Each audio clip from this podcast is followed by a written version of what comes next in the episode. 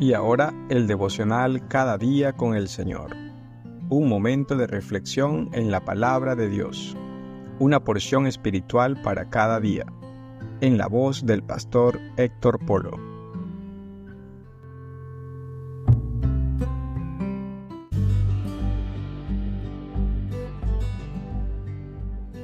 Buenos días hermanos, bienvenidos al devocional cada día con el Señor.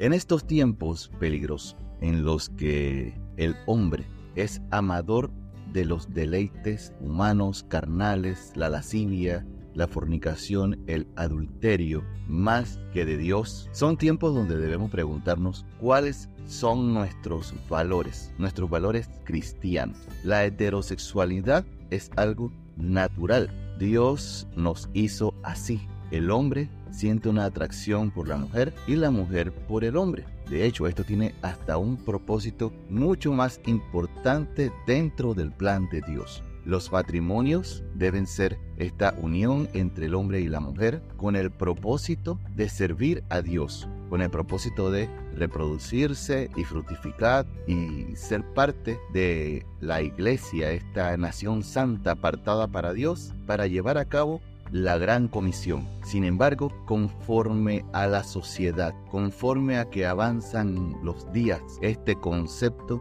se ha corrompido. E incluso el placer dentro del matrimonio, el mismo Dios nos los ha permitido tener para que lo disfrutemos entre marido y mujer.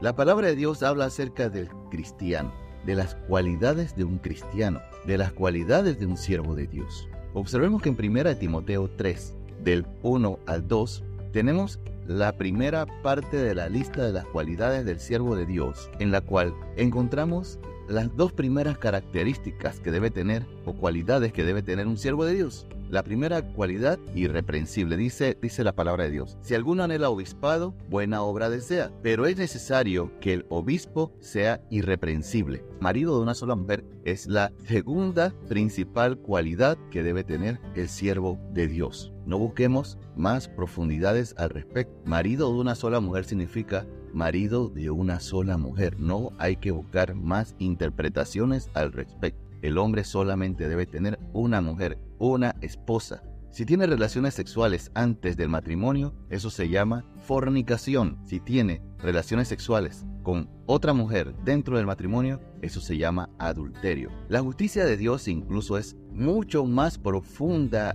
importante, impactante que incluso el acto físico. Dice Mateo 5:25 al 28, oísteis que fue dicho, no cometerás adulterio.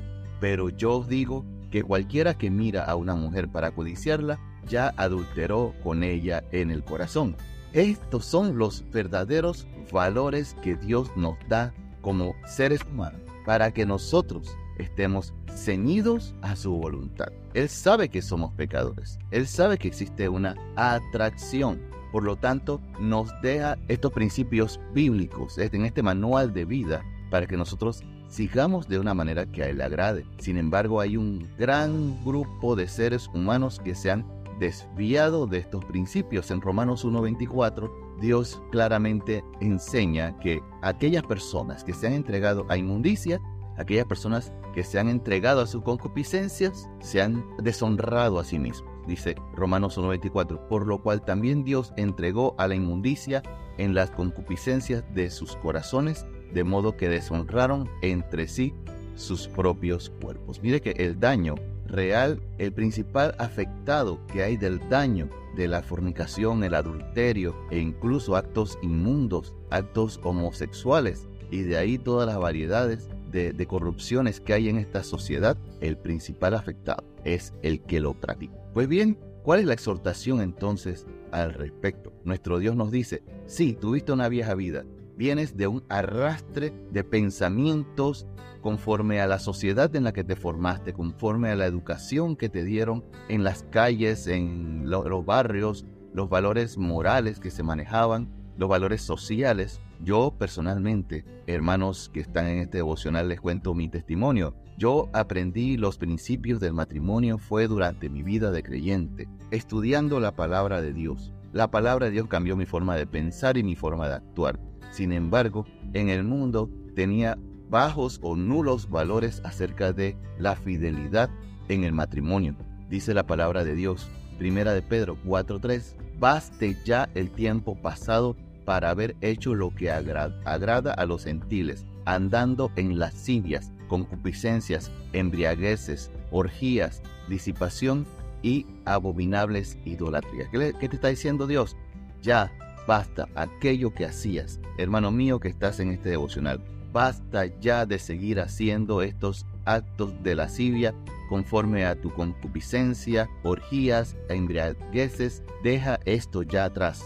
Eres una nueva criatura. Suspéndelo. No mires más atrás. Al contrario, ahora actúa conforme a la voluntad de Dios, dice 1 Pedro. Y con esto terminamos. 1 Pedro 4.2, versión Reina Valera 1960, para no vivir el tiempo que resta en la carne conforme las licencias de los hombres, sino conforme a la voluntad de Dios. La fidelidad no viene con el paquete humano. La fidelidad en el matrimonio viene con los valores cristianos. Espero que en tu vida estos valores cristianos sean los que estén dictando tu forma de actuar. Espero que este mensaje haya sido eh, de edificación para ti. Espero que, guardes en tu corazón estos principios bíblicos. Por favor, eh, déjame en los comentarios que Dios te ha revelado durante este devocional.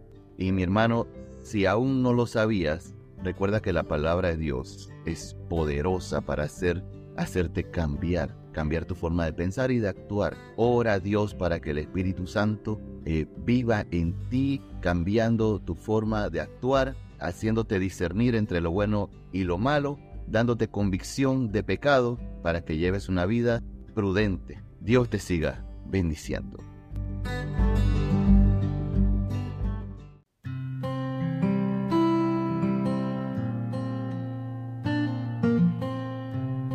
Esperamos que cada día con el Señor haya sido de provecho para su vida. Si desea escuchar más devocionales como este, le animamos a seguirnos en todas nuestras redes sociales como Iglesia Misión Visión Discipulado. Hasta la próxima.